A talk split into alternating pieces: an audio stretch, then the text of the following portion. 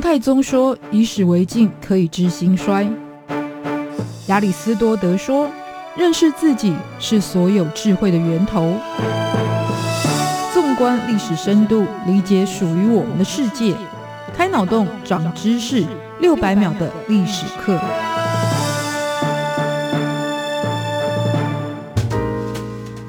认识过去，才能够掌握未来。欢迎您收听这一集六百秒历史课，我是维珍。曾经是全球最强大的日不落国，英国王室的战功彪炳与文化征服，到了今天，每个人都还是能够有深刻感受的。即使作为君主立宪之国，英国女王也下放了自身权力，迈向现代化社会。可是世人对于王家的生活与力量，仍然存在许多想象。在这一集《领导者的 Office》系列，就来分享。华美精致的白金汉宫所潜藏英国王室的世代交替课题。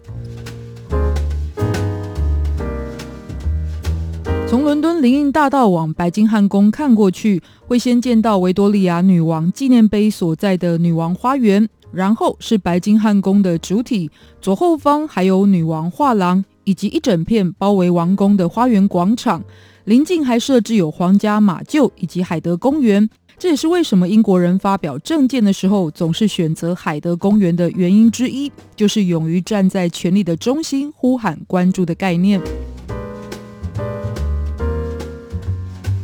那皇宫总给人富丽堂皇的印象，尤其在中文里翻译成“白金汉”的“白金”两个字，更是给人高贵奢华的想象。不过，虽然白金是比黄金更贵重的金属。但白金汉宫倒是跟这个金属无关，而是来自于白金汉公爵的爵位名称。在一六九八年，第一代白金汉公爵约翰谢菲尔德获得了这片土地之后，就建造出今天白金汉宫基础的建筑，被称为白金汉屋。但是到了一七六一年的时候，白金汉公爵却把这栋豪宅卖给了当时的国王乔治三世。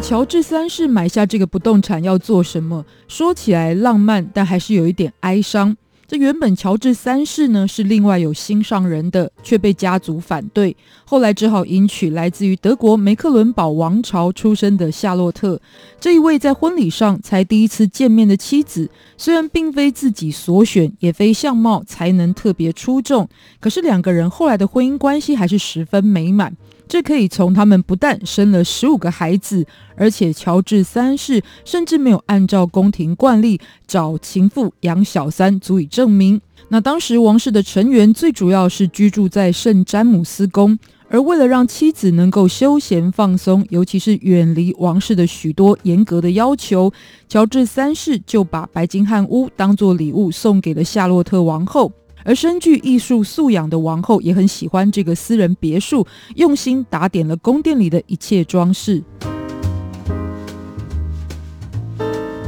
但是这段爱情故事为什么后来显得有些哀伤？是因为王子与公主的结局并没有特别华丽圆满。乔治三世在晚年是饱受精神疾病的困扰，甚至世人也因此为他冠上了“疯狂乔治王”这样的称号。甚至在过世之前两年，他就丧妻，又与孩子关系失和。在他驾崩之后，是由长子乔治四世继承了王位。从他开始，白金汉屋也就证明为白金汉宫，并且进行了大规模的升级扩建。直到一八三七年，由乔治四世的侄女，也就是大名鼎鼎的维多利亚女王，在登基之后，就正式入住到了白金汉宫，也成为了史上第一位正式入住此地的英国君主。那为什么会选择这个地方？因为维多利亚女王当时很年轻，才十八岁，而女王的母亲肯特公爵夫人是野心勃勃，想要干政，所以维多利亚就选择了比较有隐私，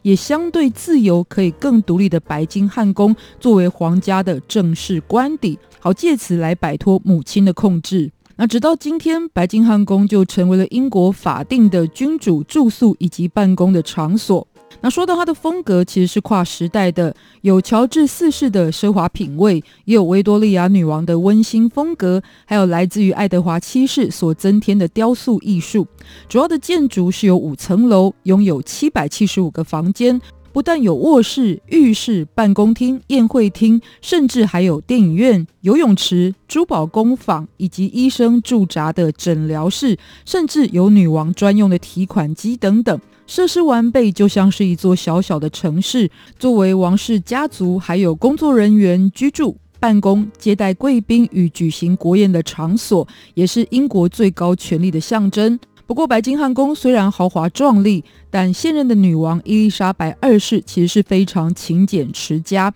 她只使用了当中的几个房间而已，包含了北面建筑所在的起居空间，还有办公厅与接待贵宾的迎宾室 （Audience Room）、帝国厅 （Empire Room）。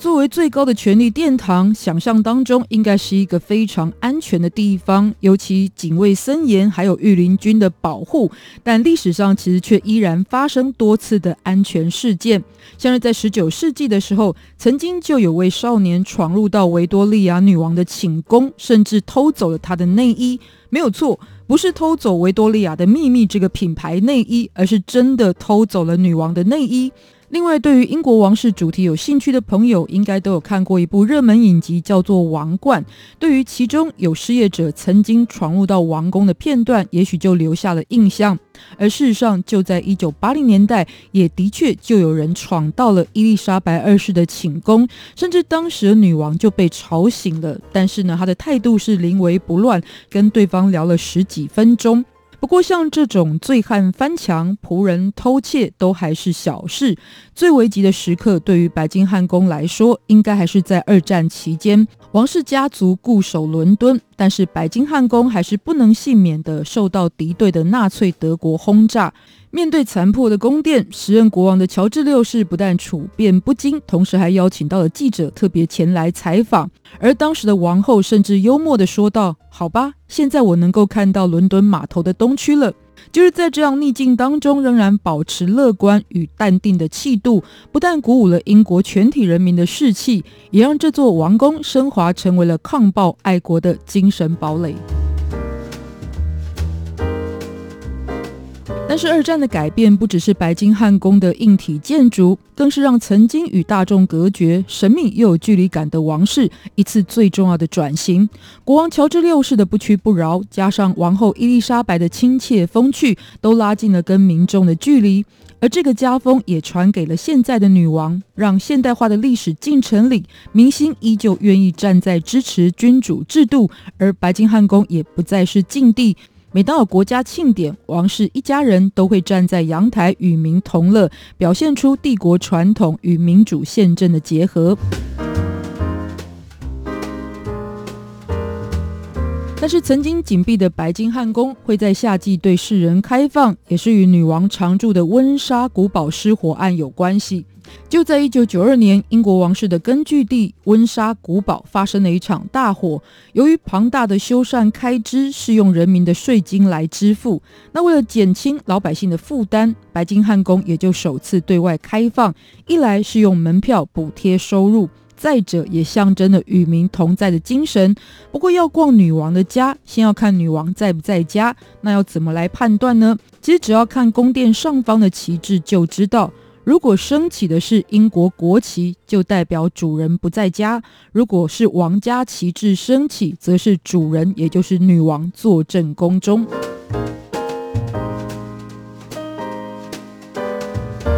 一座金碧辉煌的城堡，其实也有着年久失修的危机。所以就在二零一六年，白金汉宫迎来了二次大战之后的首次大整修，最主要包含了改善漏水。砖头掉落，更新电线水管，解决暖气与锅炉不足的问题。但就像这座宫殿的建筑一样，在位七十年的女王伊丽莎白二世虽然深得民心，但随着近年来王室的丑闻陆续爆发，还有年轻的成员明星化，却失去了王家风范的影响。整个家族的分崩离析，让英国王室真正面临的危机，也许并不在于宫殿的老旧，而是在于睿智而且有领袖魅力的女王之后，未来的领导者是否能在时代的洪流里有力挽狂澜的智慧与决心。六百秒历史课，我们下次见，拜拜。